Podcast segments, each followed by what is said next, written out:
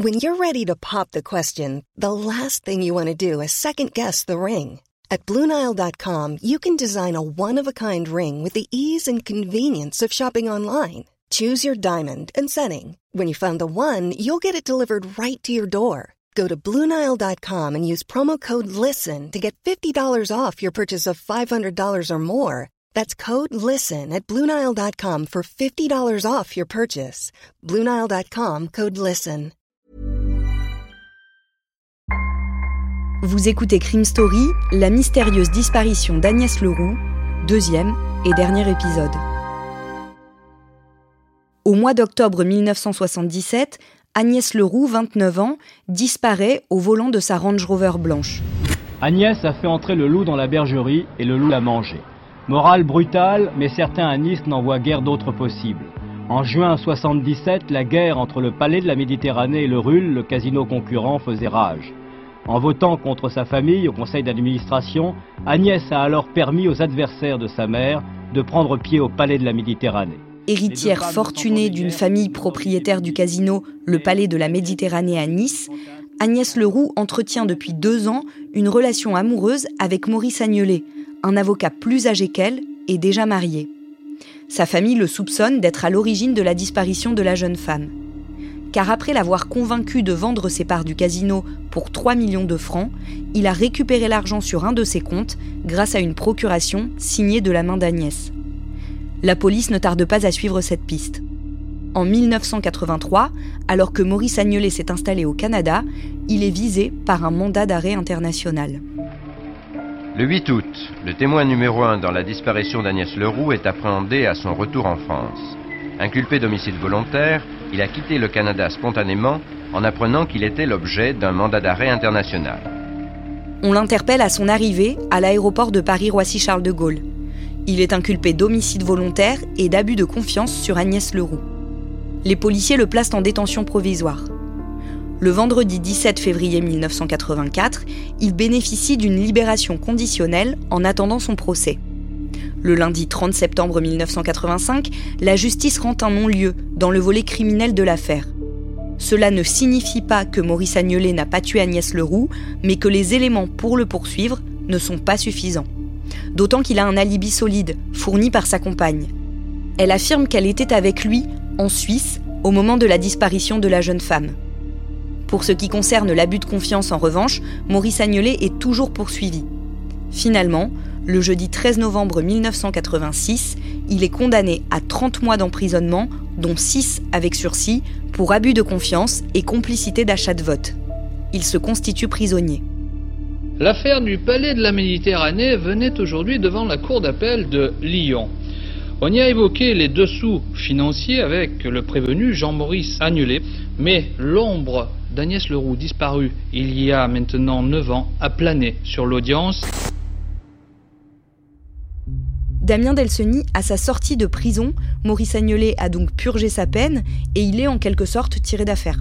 Alors oui, il a payé sa dette, mais évidemment sa réputation, son image, tout ça est très très très entaché, d'autant que certains continuent à le croire coupable et que plusieurs témoignages viennent jouer contre l'ancien avocat, notamment euh, son comportement jugé étrange et insensible alors que Agnès Leroux, elle fait deux tentatives de suicide. Et puis socialement, il est quand même plus grand chose, hein. Il est plus avocat, il est plus rien. Donc il va partir dans une espèce de précarité, voire même de marginalité, parce qu'il va vivre dans des foyers, un peu comme un SDF. La mère d'Agnès Leroux, René Leroux, elle ne se résigne pas à ce qu'Agnelet soit libre et elle entame une croisade pour le ramener devant la justice. Oui, parce que René Leroux, elle est persuadée au plus profond d'elle-même qu'Agnelet a fait disparaître sa fille. Donc elle va presque harceler la justice et elle va de nouveau porter plainte contre Françoise Lasseur et Maurice Agnelet en 1997. On lui a euh, fait des, promesses ou on l'a euh, conditionné pour qu'elle arrive à ça, parce que c'était pas du tout dans l'esprit d'Agnès, vous savez, de faire ce qu'elle a fait. Tout ça, c'est une grande affaire et une seule grande affaire. C'était la main mise, il faut bien dire, de la mafia sur les casinos.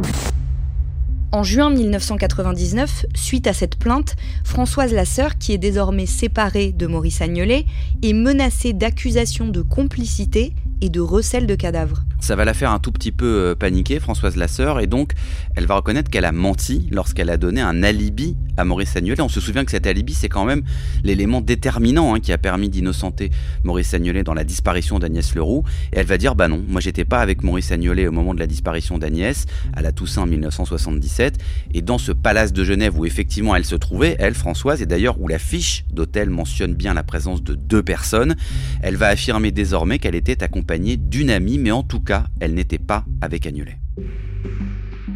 Interrogée une nouvelle fois en février 2000, plus de six mois après ses déclarations, Françoise Lasseur confirme son revirement.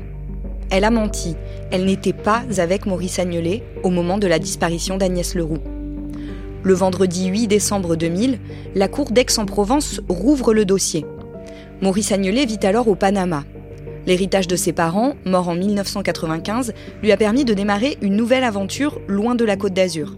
Mais le voilà à nouveau mis en examen pour homicide volontaire. Il décide de rentrer en France. Commence alors un ping-pong judiciaire qui va durer plus de 10 ans. Le mercredi 19 mai 2004, bien que le corps d'Agnès n'ait jamais été retrouvé, Maurice Agnolet est mis en examen pour assassinat, c'est-à-dire meurtre, avec préméditation. Le mercredi 26 octobre 2005, il est renvoyé devant la cour d'assises des Alpes-Maritimes, à Nice. Ouverture aujourd'hui devant la cour d'assises des Alpes-Maritimes du procès de Jean-Maurice Agnelet que l'on appelle l'affaire des casinos de Nice. Un face-à-face qu'elle attendait depuis 30 ans. Toute la journée, René Leroux n'a pas lâché du regard Jean-Maurice Agnelet. Cet homme, âgé aujourd'hui de 68 ans, est accusé d'avoir assassiné son ex-maîtresse, Agnès Leroux. Son procès s'ouvre le jeudi 23 novembre 2006. Agnès Leroux s'est volatilisée depuis presque 30 ans. L'avocat niçois en a 68. Il est sûr de lui, il se déclare même content que ce procès arrive enfin. Maurice Agnelet dit subir un fardeau qui bousille sa vie. Ça empêche toute reconstruction sociale, dit-il. Tous les 10 ans, il y a quelque chose qui revient. Le mardi 19 décembre, après 4 semaines d'audience, l'avocat général requiert 20 ans de prison. Mais le mercredi 20 décembre, les jurés décident d'acquitter Maurice Agnelet au bénéfice du doute. Acquitté, un mot qu'il espérait entendre depuis la réouverture du dossier. À l'énoncé du verdict, Maurice Agnelet laisse verser quelques larmes. À l'instant, mes pensées sont pour Agnès Leroux. Sous le choc, la famille d'Agnès Leroux reste prostrée dans la salle d'audience de longues minutes. Seul Maître Kiejman a la force de parler face aux caméras alors qu'un doute dans l'esprit euh, d'une minorité d'au moins cinq membres de la Cour est joué en faveur de M. Agnelet, c'est une chose. Il ne m'appartient pas de discuter cela euh, aujourd'hui, mais encore une fois, nous espérons que les débats qui ont été suivis par beaucoup d'entre vous euh, vous ont permis aussi de vous faire une opinion personnelle, et j'ose espérer que c'est la même que celle de René Leroux et la mienne, puisqu'encore une fois, nous n'avons pas changé malgré cette décision. Le lendemain, l'ancien avocat est en pleine forme. Il ne cache pas son plaisir quand il reçoit les journalistes. Il badine, digresse, pose fièrement devant les photographes qui se bousculent devant lui. Maurice Agnelet est l'homme du jour. Il le sait, il en profite.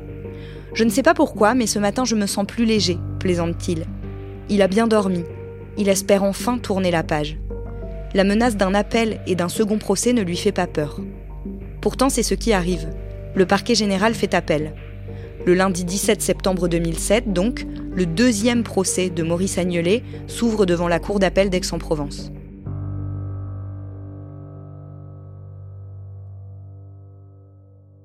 Damien, est-ce que l'ambiance c'est la même que la première fois?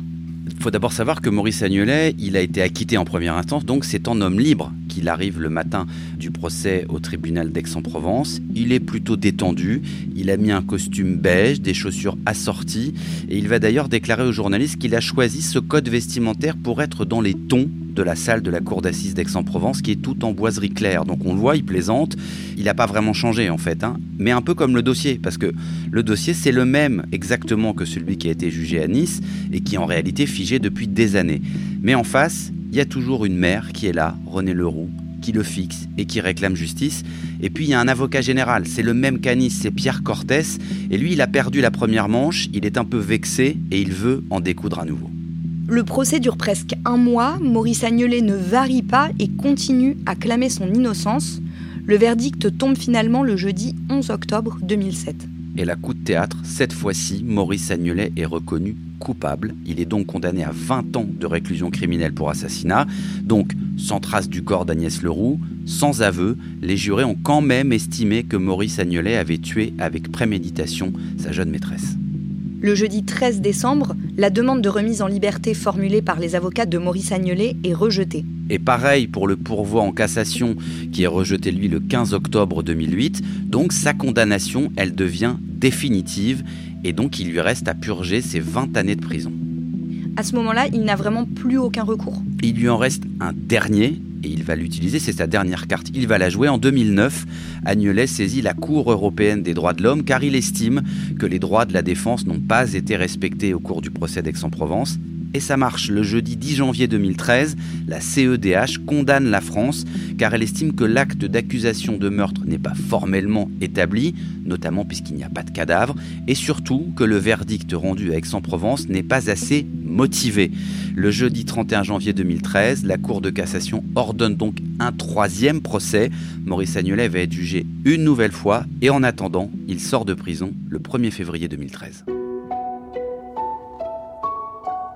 Le mardi 18 mars 2014, plus d'un an après sa sortie de prison, c'est un vieil homme de 76 ans qui se présente à Rennes devant la cour d'assises d'Ille-et-Vilaine.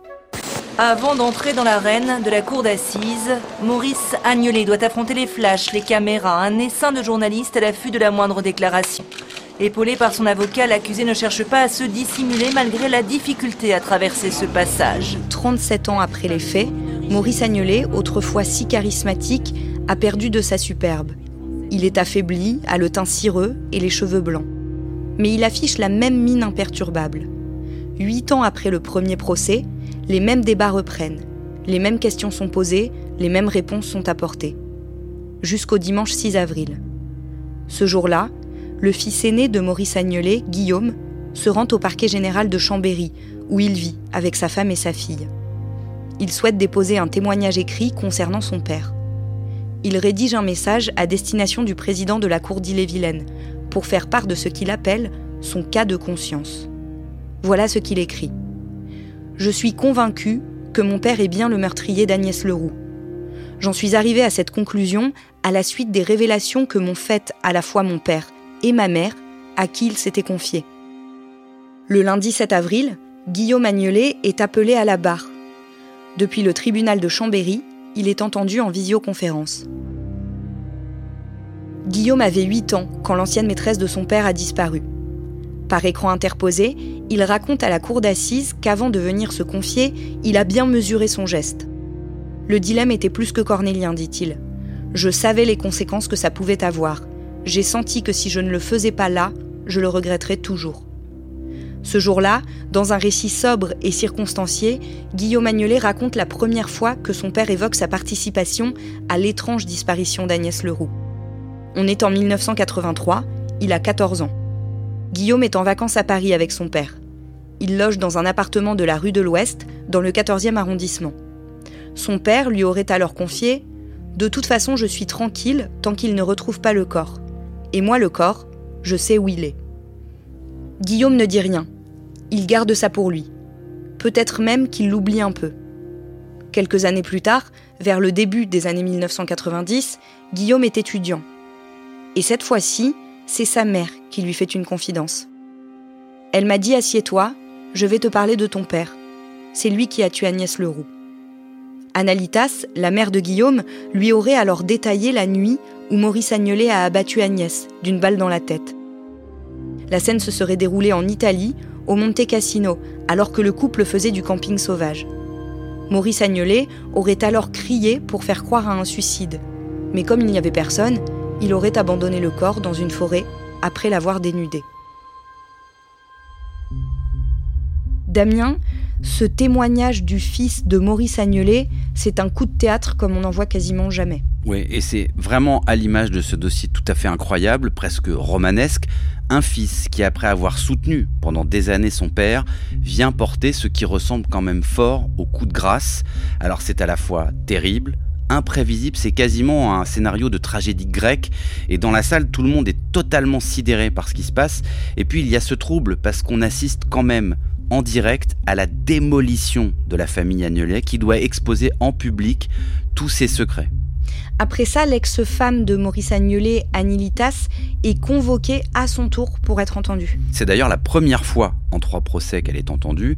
Alors, coïncidence un peu ironique, elle témoigne le jour de son anniversaire de mariage avec Maurice Agnelet, qui avait eu lieu le 4 avril 1964.